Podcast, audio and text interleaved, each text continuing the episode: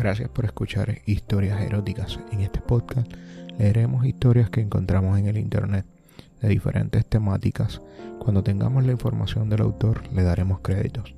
Si quieres que leamos tu historia o si quieres grabarla, envíala a historiaseroticas.pr@gmail.com con tu nombre o seudónimo y la publicaremos.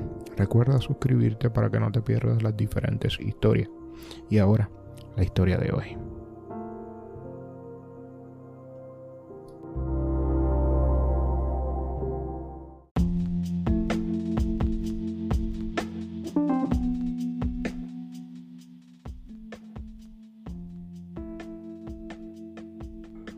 M aquí, parado, titubeante, en una mano cargo mis zapatos y en la otra mi ropa. Estoy parado sobre el lintel de una puerta, tal como si se tratase de una estatua de un santo milagrero, como si fuera un mágico jesuita, como si fuera la pesadilla de Edgar Allan Poe, de un marido. ¿Qué he hecho para estar en ese instante ahí? Déjenme contarles que todo empezó como casi todo lo que empieza en el suelo. Esa tarde iba caminando feliz y ansioso por una acera. Dejaba que el ruido de las calles se agolpara en mis oídos y que las imágenes colmaran mis ojos de múltiples funciones visuales. Mi motivo para estar feliz era que mi destino era la casa de Amanda. No daré detalles de cómo conocí a Amanda, ni lo que me costó convencerla de que engañara a su esposo conmigo, ni mucho menos los esfuerzos titánicos para convencerla de que ella me pertenecía por elección libre que mi verga era su verga favorita y que no había nada más rico en el mundo que los orgasmos que entre ella y yo fabricábamos. Tal vez fue muy optimista al referir que ella me ama, tal cual si pudiera estar seguro de ello. Pero soy por lo regular así, animoso. Sé que ella nunca dejaría a su esposo y su casa por mí, que le sirvo casi exclusivamente para aligerar el estrés de su cadera, que mis ideas las hace un poco a un lado pero no me tiene en su cama por mi filosofía. Sin embargo, debería ella reparar en mis pareceres, pues la quiero de verdad. En ese trayecto me ocurrió una situación extraña que luego no puedo dejar de catalogar como una irónica premonición. Iba caminando como ya dije, y miré un perrillo, mitad salchicha, mitad no sé qué. Tan obeso que más que parecer una salchicha verdaderamente parecía un chorizo mal amarrado. El perrillo era bastante feo y mal encarado. Le asomaban los dientecillos inferiores y miraba desafiante a todo a lo que se le acercara, tal cual si matarlo no fuera lo más fácil del mundo.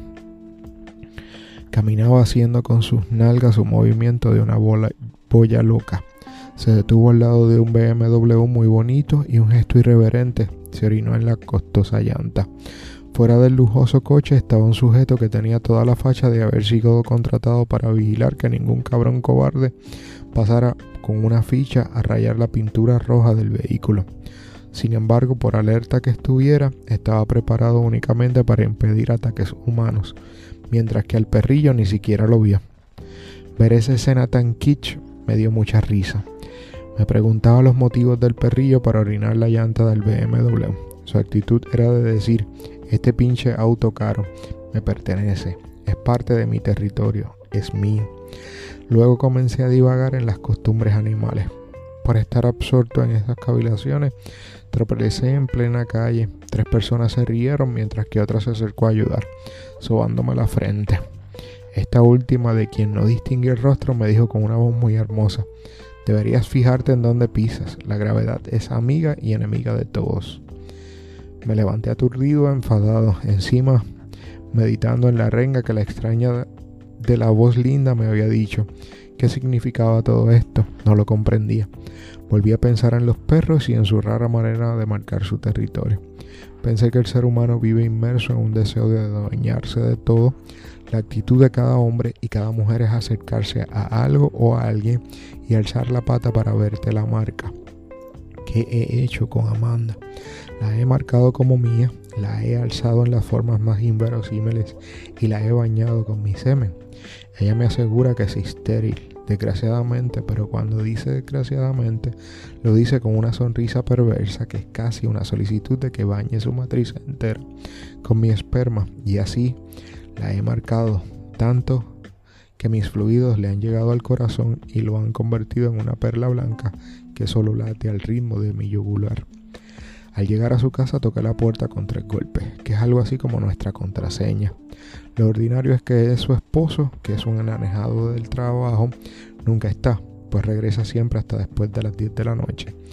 Ella, sin embargo, me abre la puerta con su cara de ama de casa, me hace cruzar el umbral de su puerta y una vez que cierra mis espaldas comenzamos a devorarnos la lengua con vehemencia. Después de todo, por temprano que sea, nunca nos parece suficiente el estar follándonos. En esta ocasión sucedió algo diferente. De dentro de la casa se escuchó, pasa. Eso era inusual. Yo crucé la puerta lentamente como con miedo arrastrando los pies como si pesaran una tonelada. Me detuve debajo de la entrada y alzaba mi cuello para ver dentro de la casa. Sentí en el cuello una gota incandescente, picante, agresiva. Me llevé la mano a la nuca instintivamente y toqué algo de cera que se empezó a solidificar en la yema de mis dedos. Escuché una risa traviesa de encima de mi cabeza. Era Amanda. Al alzar la vista me parecía una tontería lo que hacía, pero aquí debo parar y explicar que esa locura en realidad atendía a otra locura mayor. En un tiempo, el esposo de Amanda, que se llama Pablo, quiso poner un segundo piso, o al menos usar su techo como una gran terraza. La idea no prosperó ya que, sintió la cantidad de calor que almacenaba el techo, a manera que clausuró la escalera que daba al techo. ¿Cómo luce eso ahora? Parece el diseño de un arquitecto orate, pues al lado de la entrada hay una escalera con hermosos mosaicos de mármol. Sin embargo, la estúpida escalera va a dar lo que debería ser una salida al techo, misma que es imposible de abrir porque está sellada a piedra y lodo. Es una escalera hacia la nada, y al lado de la escalera la puerta y sobre la puerta un dintel en el cual no uno apenas si cabe parado pues tendrá 40, 40 centímetros de ancho. A lo más, Amanda estaba ahí, sobre el dintel. Vestía una, vestía una hermosa bata de seda color rojo satinado y sobre su mano cargaba una pequeña vela. Desde donde yo la veía alcanzaba a registrar perfectamente que ya no tenía bragas. Le pedí que bajara para esto yo había cerrado ya la puerta. Una vez que ese cuerpo divino estaba sobre la superficie del suelo, Empezamos a abrazarnos fuertemente, apretándonos uno contra otro para sentir los pechos mutuos. Le tocaba su sexo con mi mano y ella buscaba la manera de empezar a agitar el mío. Fuimos a la cama y ella me pidió que trajera la vela. Tendía su magnífico cuerpo sobre la cama y yo la admiraba con avaricia. Comencé a verter gotas de cera sobre su cuerpo y a cada clavado de cera que se estrellaba en su piel, los poros se erizaban violentamente. ¿Te gusta? le pregunté. Me fascina, fue lo que contestó en medio de un suspiro encantador. Amanda querida, mira qué bella te ves ahí recostada, con tus pezones oscuros, las dunas de tu vientre, el latido que emites. Cómo agradezco al cielo que te compartas conmigo. Aprovechame, ese es el pago justo, escuché. Hasta ahí, lo que nos decíamos era más o menos igual que lo que nos decíamos siempre, pero luego ella comenzó a decir cosas que en verdad me interesaron. Susurró con un tono de gata fónica lo siguiente. Déjame decirte que es lo que más me gusta en esta vida. Lo que más me gusta es gozar. Tú estás aquí porque me haces gozar maravillosamente. Si sirve a tu curiosidad, he de contarte que el cuerpo de la gente es triste por naturaleza. Solo por naturaleza. Un cuerpo intocado no existe. Dime, ¿recordabas siquiera que tenías una nuca? Siempre está ahí, pero nunca la notas. Te mantiene erguido y te permite voltear a mirarme el culo. Te sirve para recargar tu peso cuando estás sobre mí y tus manos están demasiado ocupadas con mis nalgas o mis tetas. Siempre está, pero nunca existe. Necesitaste que viniera yo con un poco de cera ardiente para que la pobre existiera un poquito. Recuéstate, cariño. Mira qué verga tan rica, grande, dura, está bien parada y lo sabes. Pero dime, ¿Qué parte de ella vale la pena ahora? Ni un solo milímetro de ella es capaz de hacerte feliz por sí mismo. Ahora observa. Tomó mi palo con solo dos dedos, acercó su cara, sacó su lengua y con la punta de esta rozó mi glande, el cual casi se revienta como una granada con el solo contacto de aquella lengua caliente. ¿Ves? Ninguna parte de esta maravilla sirve para nada si yo no la toco, si no la convierto de simple cuerpo en mágica sensación. Eso es lo que llamo gozar. Cada parte de mí que no tocas es una parte que no existe. ¿Y sabes qué? Yo quiero existir completa. Todo aquello era para mí como un orden muy esperado de tal forma que toqué con mis manos y besé cada tramo de su cuerpo. Luego quise darle existencia a su matriz, a todas esas partes de su interior que nunca siente. Así la penetré larga y consistentemente. Mi manera de coger es sensible pero fuerte al fin y al cabo, pues tengo mucha vocación de meter mi verga hasta el fondo último y de verter mi semen generosamente. Luego de cerca de tres horas de estar follando, ya yo tenía urgencia de venirme. Ella había tenido ya múltiples orgasmos, mientras que yo había estado cerca varias veces sin haberlo conseguido. Por fin sentía venir desde muy adentro de mí un cálido riachuelo de semen. Sin embargo, Amanda dio un giro violento a su cabeza, pero no fue de placer. Su cuerpo entero quedó como un monumento al pánico, y sus ojos incrédulos me hicieron consciente que en la cerradura de la entrada se escuchaba el tintinear de un llavero. La llave correspondiente seguramente no fue encontrada y acto seguido se escuchaba el toque firme sobre la puerta. Era el marido. Recorrí mi ropa y mis zapatos y bailé la danza ridícula de aquel que no encuentra dónde ocultarse. Amanda tendía deficientemente la cama y me indicaba, vete al dintel, súbete al dintel. Yo distraeré a Pablo en la recámara mientras tú te le escapas. Como pude subir silenciosamente al dintel y me paré casi sin respirar, sin moverme, en una mano mi ropa, en otra mis zapatos. Casi se trataba de un acto de mero equilibrio. Amanda abrió la puerta y se retrajo hasta el fondo, ya con su batita encima. Pero linda, dijo su marido con lascivia, veo que has estado esperándome con las ganas que tengo de reventarte el culo. Qué bueno que llegaste, dijo Amanda con tono nervioso. Había que ser un imbécil para no percatarse de lo que ocurría o estar definitivamente muy caliente. Esto me ponía en cierto modo a salvo, pues Pablo era ese tipo de imbécil de que hablo y además estaba muy caliente. Todo habría resultado muy bien si no hubiese existido la fuerza de gravedad. Como dije, estaba sobre el dintel, de cara al interior de la casa, como si fuera el santo patrono del engaño, con una mano ocupada con mi ropa y con otras mis zapatos en equilibrio. Sin embargo, tanto ajetreo no había terminado por poner flácida mi verga, la cual sufría de un raro priapismo esa tarde y se mantenía tan en forma como cuando estaba dentro y fuera de Amanda. Y todo esto no hubiera sido ningún problema a no ser por el ojo de mi pene que no pudo retener una espesa gota de semen que se revelaba ante la situación. Qué ironía, la gota caliente o no sé si se enfriaba por el trayecto, fue a dar en la nuca de Pablo. Al igual que yo, se llevó la mano a la nuca y con la yema de sus dedos evaluó la sustancia caída del cielo. No supo qué era hasta que volteó, al igual que yo, hace unos momentos hacia arriba del dintel y encontrarme. Obviamente empezó a decirle puta Amanda. Tú ahí te quedas, cabrón. De ahí ahora en adelante vas a ser mi jodida estatua. Vamos, tira tu ropa y tus zapatos si no quieres que suba a castrarte. Yo no quería averiguar si ese este carnicero era capaz de hacerme una penetomía, así que por lo pronto le hice caso. Me ordenó no que no dejara de caer mi miembro. Se abrió la bagueta y ordenó a Amanda que se la mamara, cosa que ella hizo obediente. Luego de ver que en apariencia todos le hacían caso a este hijo de puta, comencé a creer que a estas alturas el hecho de estar siendo humillado ya no era algo espontáneo. Y me quedó muy claro cuando Pablo me gritó, pobre de ti que no cumplas con esa con esta puta que tengo por mujer. Acostó a Amanda sobre el suelo justo debajo del dintel, a manera que ya no podía estirar las piernas porque darían contra la puerta.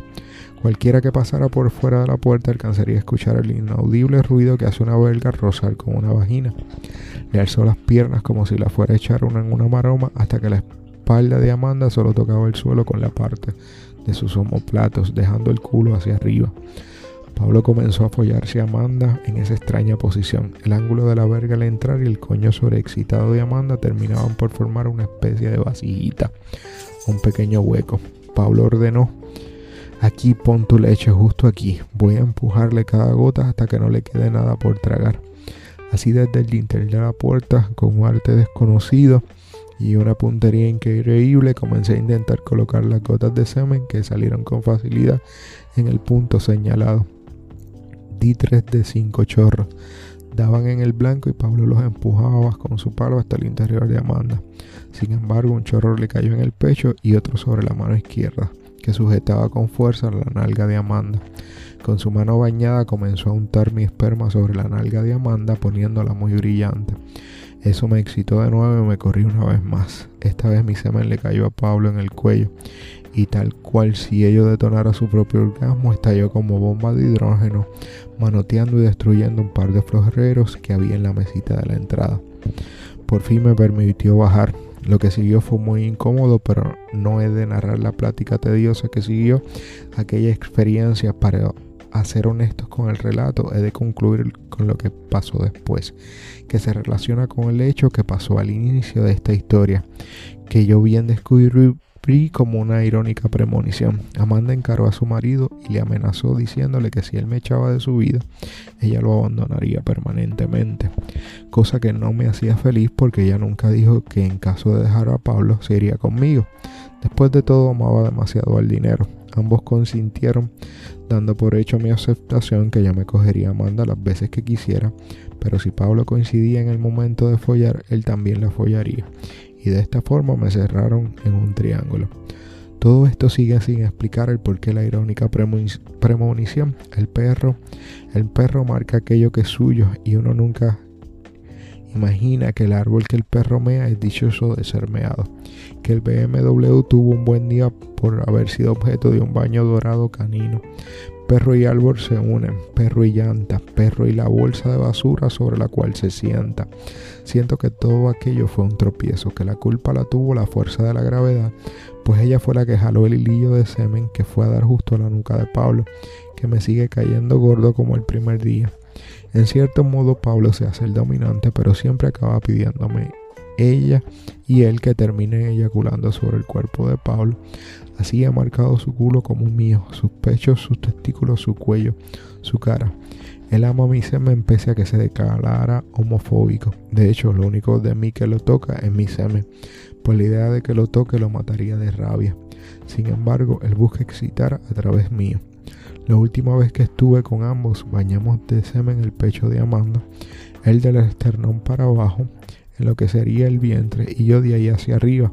Esparcí la crema satinada sobre sus pechos, la hice existir por última vez. Una noche pretendí ir a buscarles, pero escuché que dentro había una orgía. Pablo y dos de sus empleados se llamar a Amanda.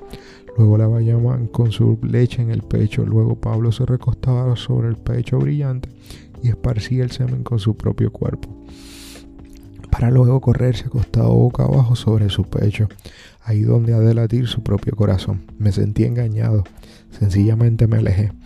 Pese a ello, todo valió la pena, pues aprendí que ninguna parte de mi cuerpo me sirve si no es tocada, utilizada. Soy consciente que el amar hago existir y por eso hago existir completamente. De eso no se ha quejado nadie.